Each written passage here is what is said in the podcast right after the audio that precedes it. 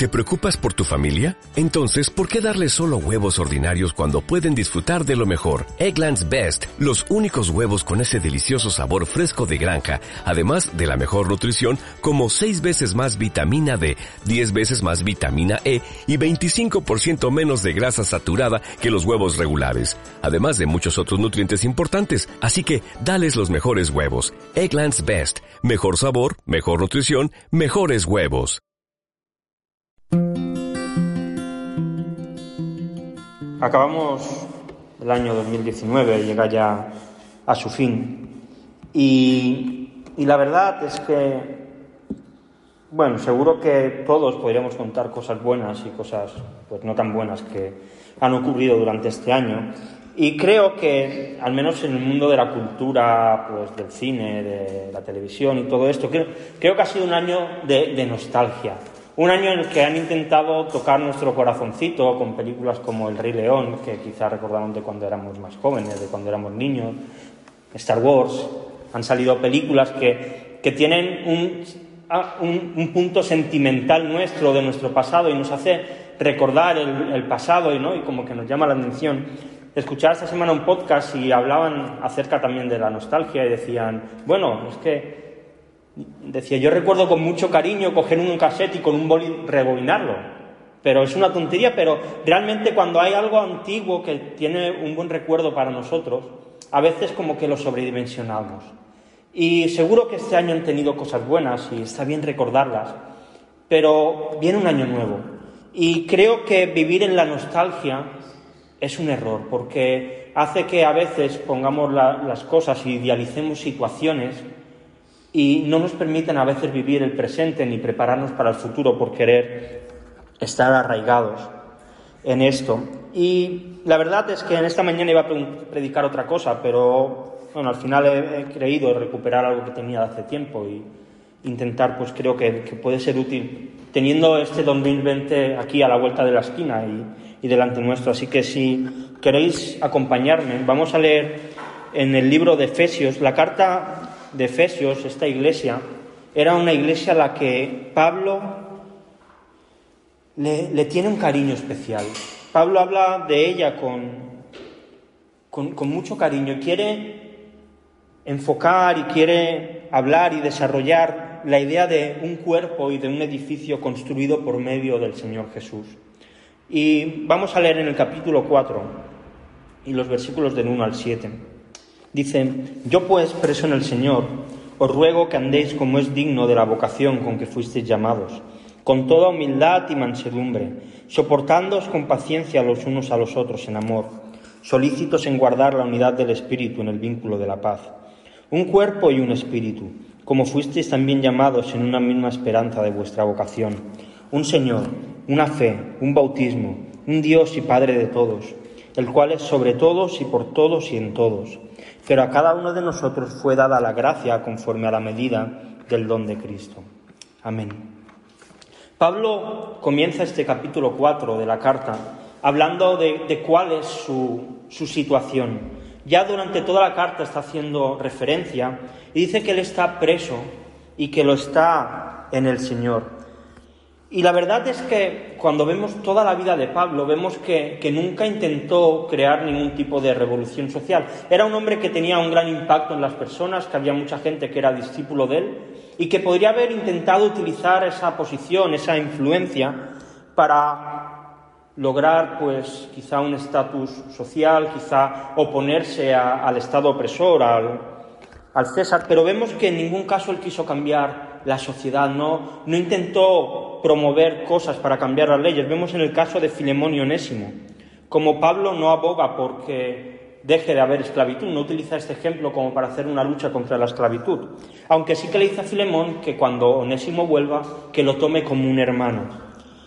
Pero Pablo, cuando estuvo en la cárcel, nunca fue un preso por ideas políticas o, o este tipo de cosas, sino que siempre fue por la predicación del Evangelio. Y creo que esto es algo útil para, para nosotros, porque aunque ahora la situación parece que políticamente se ha calmado un poco en todos los altercados que han habido, cada uno de nosotros podemos tener nuestra opinión. Cada uno podemos ser de derechas, de izquierdas, independentistas, no independentistas. Podemos pensar lo que queramos. Pero si algo no tenemos que olvidar, es que nuestra nacionalidad es la del reino de los cielos. Que nuestra nación ha sido una nación muy costosa, pagada con la sangre de Jesús. Y por eso Pablo dice, yo soy un preso en el Señor. Él, estaba encerrado por culpa del imperio romano, era quien la había acusado, quien la había encerrado, pero para él, él era siervo y preso del Señor. Así que este preso, por predicar el Evangelio, le hace un ruego a los efesios, un ruego que también creo que es útil para nosotros y que es útil para, y es un buen reto para este año 2020. Dice, os ruego que andéis como es digno de la vocación con la que fuisteis llamados. Y podríamos preguntarnos, bueno, ¿cuál era esta vocación que tenían los de Efeso? Dice Efesios 1.5, en amor habiéndos predestinado para ser adoptados hijos suyos por medio de Jesucristo según el puro afecto de su voluntad. Y esta es nuestra vocación, que somos hijos de Dios. Esta es la vocación que el creyente tiene. Mira, no sé si alguna vez has estado, estoy casi seguro que sí, en un restaurante comiendo pues con tu pareja, con algún amigo, con, tus hijos, no lo sé. Y de repente había una mesa al lado donde habían unos padres con un niño pequeñito y el niño empezaba a correr de un lado para otro, a, molestar, a mover las cosas, a hacer ruido. Y yo no sé vosotros, pero a mí esto me saca un poco de quicio, me, me pone muy nervioso. Si estoy con mi mujer cenando, quiero estar pues tranquilo. Y ahí está ese niño. Y la verdad es que el niño se comporta como un niño. Es normal que el niño corra, que el niño salte, que el niño grite. Ahora la responsabilidad de los padres es de educarle y mantenerle sentado. Así que realmente el niño no queda en mal lugar, sino que realmente quienes no quedan demasiado bien son los padres. Así que si nuestra vocación es que somos hijos de Dios, entonces debemos comportarnos de manera en nuestra vida que Dios siempre quede en buen lugar, que nuestro Padre quede en buen lugar. Pablo ha hablado en toda la carta de los Efesios de un montón de bendiciones. Ha hablado de que han sido escogidos para ser santos, que Dios les ha adoptado, que Dios les ha dado perdón de pecados, que les ha dado una sabiduría e inteligencia abundante, que han recibido una herencia celestial en Cristo, que tienen el sello del Espíritu Santo, que en la muerte que estaban en el pecado ahora tienen vida, que han recibido misericordia, amor, la promesa de que se van a sentar en lugares celestiales, que han sido reconciliados con Dios. Y sabéis, todas estas bendiciones nosotros también las hemos recibido. Hemos recibido tantas cosas de Dios, así que debemos vivir de manera correcta y consecuente a la adopción que el Padre ha hecho por medio de Jesús para cada uno de nosotros. Este 2020 tenemos un reto por delante. Vivir de una manera correcta a nuestra vocación, al hecho de que somos hijos de Dios. Pero podríamos decir, bueno Ángel, esto está muy bien, pero ¿cómo lo hago? ¿Verdad? Porque a veces somos como un poco abstractos y ¿Cómo lo hago? Bueno, Pablo les va a dar a, los efesios y nos va a dar también a nosotros algunas pautas, alguna guía para poder vivir la, vida cristiana de una manera digna. Y Pablo empieza poniendo el foco en el corazón de las personas. Dice, con toda humildad y mansedumbre, soportándoos con paciencia los unos a los otros en amor, solícitos en guardar la unidad del Espíritu en el vínculo de la paz. Mira, Pablo está dando aquí dos herramientas claves y básicas para cualquier relación humana. Para una relación de pareja, para una relación de amistad, para una relación de padre e hijo. La primera de todas es la humildad de saber que todo lo que tenemos le pertenece a Dios. Que todo lo que tenemos es porque Dios nos lo ha dado. ¿Acaso alguno de nosotros podemos tener algo de lo que enorgullecernos? Quizá puedas decir, bueno, mira, es que yo he estudiado un montón y, he llegado a mi puesto por mi trabajo y por mi esfuerzo. Quizás sea así. Pero la salud es Dios quien nos preserva. La inteligencia es Dios quien nos la ha dado. Aquella persona como nosotros que nos hemos encontrado con Jesús, sabemos que todo viene de Dios. Y esto debe producir en nosotros mansedumbre, la mansedumbre de saber que no tenemos tantos derechos como a veces pensamos que reclamar. Porque quien ha encontrado a Jesús, nosotros, ya no hay nada que reclamar. Ahora Él es el Señor y nosotros los siervos. Por lo tanto, solo nos queda obedecer y vivir aquí en nuestra iglesia, aunque somos poquitos, de esta manera siendo pacientes unos con otros, Cuando alguien nos hace algo, porque aunque somos poquitos y tampoco, como cada uno somos de un sitio diferente, tampoco nos vemos mucho, pero a veces podemos hacernos daño, pues queriendo o sin querer. Y rápidamente podemos decir, no, es que este me ha ofendido y... Bueno, espérate, no pidas tanto. Intenta arreglar la situación. Seamos personas mansas en este año 2020. Pensemos más en los demás antes que en nosotros y en nuestros derechos. Y creedme, si hacemos esto, la iglesia crecerá. No sé si en número, pero nosotros creceremos espiritualmente y haremos que la iglesia sea más fuerte. Porque esto realmente produce relaciones que son difíciles de romper. Y hace que la segunda característica que nos da Pablo, soportarnos con paciencia los unos a los otros. Recuerdo cuando era adolescente, había un libro en la librería de, la iglesia de Gabá que se llamaba Todos somos normales hasta que se nos conoce. Nunca me leí ese libro, pero solo el título me parece lo más adecuado del mundo. Porque la verdad es que cada uno, cuando no se nos conoce mucho, todos parecemos muy buenos, muy normales, pero cuando ya empezamos a conocernos empiezan a salir esas cosas pues feas, ese mal carácter, esa mala contestación, eh, esos defectos que antes no se veían y que ahora sí. Y Pablo sabía que para los efesios llevarse bien no era algo fácil. Igual que para nosotros llevarnos bien a veces no es fácil, pero el amor debe ser la base de nuestras relaciones. La paciencia. Escuché en una ocasión una ilustración de un pastor que se llama David Barceló, creo que algunos lo conocéis. Y este hombre decía, mira, imagina que tú y yo estamos juntos los dos y de repente me dices que tienes sed y que yo tengo mi botella de agua, esta que tengo aquí, y que tú no tienes. Y yo, pues muy amablemente, como soy tan, tan majo, te doy un poquito de agua. ¿Es esto amor? Bueno, alguno podría decir que sí, pero la verdad es que esto no es amor. Esto más bien es generosidad, es ser bondadoso con otro. Yo tengo algo que tú quieres y tú no tienes, pues lo comparto contigo. Imagina la misma situación, que estamos en un sofá hablando, charlando, y que tú tienes sed y yo no tengo, y de repente me dices, ostras, me bebería un vaso de agua. Y yo me levanto del sofá y voy a la cocina, cojo la botella de agua, te llevo en un vaso y te lo doy. ¿Es esto amor? Bueno, podríamos decir, ostras, levantarse del sofá, hay que querer mucho para llegar a levantarte. No, no es amor. Esto es servicio, es ser servicial los unos con los otros. Ahora imagínate que estamos los dos en un desierto. 50 grados.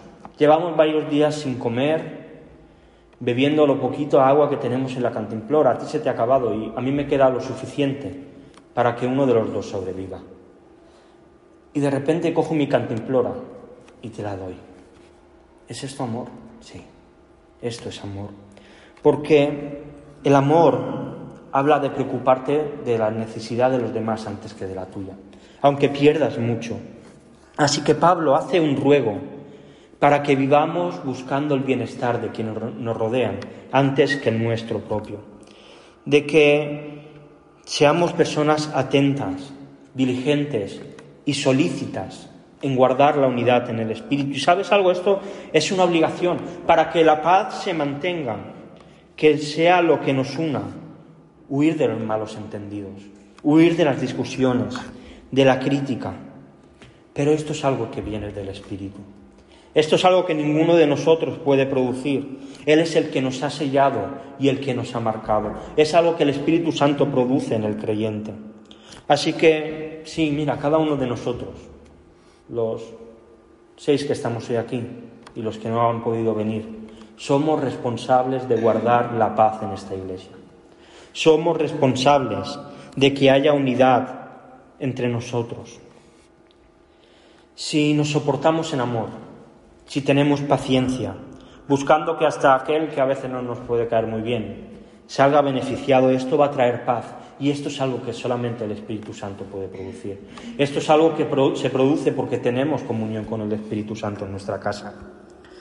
Y podríamos preguntarnos, bueno Ángel, esto está muy bien, pero ¿por qué voy a hacer esto? Yo vengo aquí los domingos, los viernes, canto, oro, me voy para mi casa y ya está. ¿Por qué hacer todo esto? Y Pablo quiere apuntar a la misma Trinidad como nexo de unión de todas estas cosas. Y comienza con el Espíritu Santo, dice, un cuerpo y un espíritu como fuiste llamados en una misma esperanza de vuestra vocación. Pablo, una vez más en la carta, vuelve a referirse a la Iglesia como un cuerpo, un cuerpo que ha sido constituido y un cuerpo que nace del mismo Espíritu Santo, porque es el Espíritu Santo el que entra en el corazón de la persona, como entró en nosotros, trayendo vida y haciéndonos nacer de nuevo, para llevarnos a la fe en Jesús. Él es el que nos atrae, Él es el que nos une y Él es el que forma un cuerpo perfecto, un cuerpo glorioso que será la esposa de Cristo y del cual cada uno de nosotros formamos parte, llamados a una misma esperanza. ¿Qué esperanza es esta?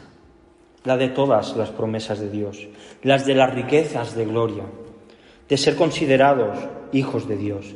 Dice Efesios 1:14 que la esperanza de los efesios era el Espíritu Santo de la promesa, que es las arras de nuestra herencia, hasta la redención de la posición adquirida para alabanza de, de su gloria. A veces podemos pensar que la Iglesia es una institución que se ha montado para que algunos salgan beneficiados. Es verdad que hay algunos que la utilizan en su propio beneficio.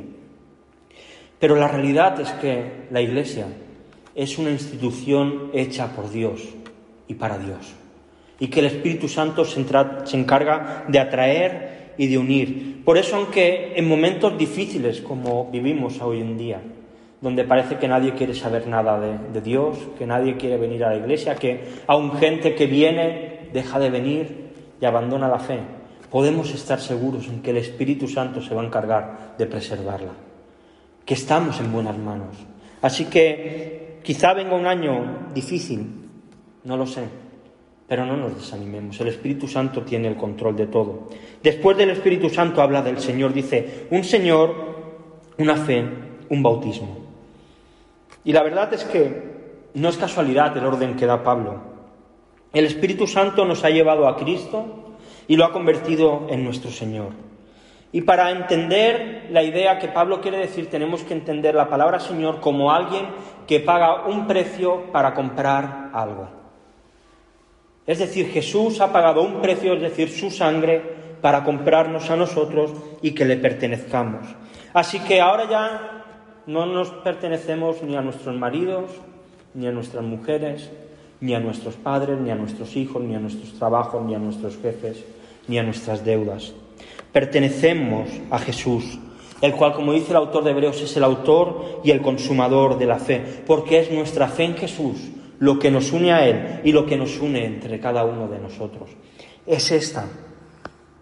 Y la verdad es que podríamos decir, bueno Ángel, si nos ponemos a hablar acerca de, teología, seguramente estoy casi seguro que cada uno de los que estamos aquí hay en cosas en las que pensaríamos diferentes. Unos pues quizá piensen que la salvación se pierde, otros que no, unos pues acerca de, lo del futuro pues cree que el Señor vendrá antes, otros que vendrá después, otros... Pero ¿sabes algo? Tenemos mucho en común. Hay mucho más que nos junta que que nos separa. Todos los que estamos aquí creemos que la Biblia es la palabra de Dios, que es el sitio en que Dios se ha revelado. Creemos que en el Edén Adán y Eva pecaron y desde su pecado todos nosotros estamos manchados y que no hay manera de reconciliarse con Dios. Y también creemos que Dios tomó la iniciativa para arreglar esta situación y envió a Jesús que vino a esta tierra y como muchos celebran, vino como un bebé, pequeñito. Y durante 30 años fue creciendo en conocimiento y sabiduría y fue desarrollándose, viviendo una vida perfecta, sin pecado. Y tras tres años de ministerio fue acusado de blasfemo y fue crucificado en una cruz. Y en esa cruz, allí fue donde cargó nuestro pecado, donde ocupó nuestra soledad, donde se hizo maldición por nosotros, para que nuestro problema por su sangre pudiese ser resuelto.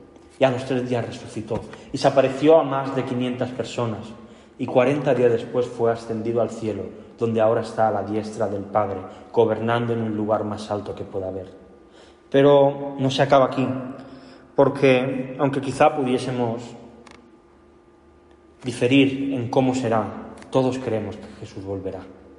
que vendrá a buscar a su iglesia, que vendrá en poder y que reinará en la tierra. Y mira, hay mucho que tenemos en común. Así que a veces podemos discutir sobre algunos detalles, pero tenemos un Dios, un Señor y una fe conjunta que nos hace estar unidos. Y un bautismo, un bautismo que nos une a Jesús. Cuando bajamos a las aguas en aquel día, nos estábamos identificando con la muerte de Jesús, con su sepultura, y al salir nos reconciliábamos y nos identificábamos con su resurrección. Dice un teólogo llamado Riederbos, en el bautismo reposa la evidencia de que toda clase de personas, sin discriminación alguna, participan de la gracia de Cristo. Y cada uno de nosotros participamos de esa gracia maravillosa. Y por último, el tercer miembro del que habla Pablo, el Padre, un Dios y Padre de todos, el cual es sobre todos y por todos y en todos. Pablo está una vez más remarcando en la carta la paternidad de Dios. Y es que Dios ha convertido en nuestro Padre. Y como Padre podemos acercarnos a Él. Formamos parte de una misma familia. Somos hermanos, quizá no de sangre, pero sí de la sangre de Jesús. Y hay un comentarista, William Hendrickson, que dice acerca de la figura de Dios como Padre. Como tal tiene con todos sus hijos una triple relación. Como Padre está sobre todos porque ejerce control sobre todos. Está no obstante también por todos, puesto que nos bendice a todos por medio de Cristo nuestro mediador, y está en todos, porque nos atrae hacia su corazón en el Espíritu. Qué maravilloso esto. La Trinidad operando a favor nuestro. Y acabo ya con el último versículo. Pero a cada uno de nosotros fue dada la gracia conforme a la medida del don de Cristo. En todo esto, cada uno de nosotros hemos recibido de parte de Dios ciertos dones, ciertas características, ciertas cosas, con un objetivo, que los pongamos todos en común, que trabajemos juntos, que nos ayudemos los unos a los otros, que prediquemos el Evangelio, que trabajemos y cooperemos en la unidad y en el crecimiento de la Iglesia en la cual Dios nos ha puesto cada uno de nosotros somos importantes en la iglesia en Santa Perpetua. A veces puedes decir, bueno, mira, si voy o no voy nadie se da cuenta. Cada uno de nosotros somos importantes. Tenemos algo que aportar porque Dios nos ha puesto aquí para que la iglesia crezca, para que la iglesia se fortalezca, para que la iglesia se una, para que la iglesia sea una luz. Y cuando en un miembro, en un cuerpo, perdonad, un miembro falla, todo el cuerpo se, ve afectado. Cuando cualquiera de nosotros fallamos, la iglesia se ve afectada. Aunque pueda parecer que no, que bueno, da igual si vengo o no vengo, si me ven o no me ven. Cada uno de nosotros tenemos una tarea importante que hacer aquí. Todos somos útiles para Dios. Y Dios nos ha dado los dones conforme a la medida de la gracia de Cristo, para que los pongamos en comunión con todos. Así que este 2020 que viene por delante, es un reto para cada uno de nosotros. Trabajemos para guardar la paz de la Iglesia y trabajemos poniendo en nuestros dones lo bueno que sabemos hacer al servicio de Dios, al servicio de los unos de los otros. Vamos a orar. Señor Jesús, te damos muchas gracias porque, porque tú nos has traído, Señor, y porque podemos ser parte de este cuerpo maravilloso por medio de tu sangre. Y queremos, pues, darte gracias por todos los que estamos aquí, Señor, porque porque tú nos has puesto en esta iglesia, Señor, con un propósito de, hacerla crecer, de, guardarnos, Señor, y de preocuparnos unos por otros. Y por eso te rogamos, Señor, que este año que se presenta por delante, tú seas el que nos guíe, que sea tu Espíritu Santo el que nos una y ayúdanos a, trabajar y a preocuparnos los unos por los otros, a, ser fuertes, Señor, y, y, a seguir trabajando por crecer en unidad y, y Señor, por ser una luz aquí en este sitio donde tú nos has puesto. Gracias porque tú estás con nosotros, Señor, y, y nada ni nadie, Señor, puede derribar tu iglesia porque tú la preservas, Jesús. Muchas gracias. Amén. Amén.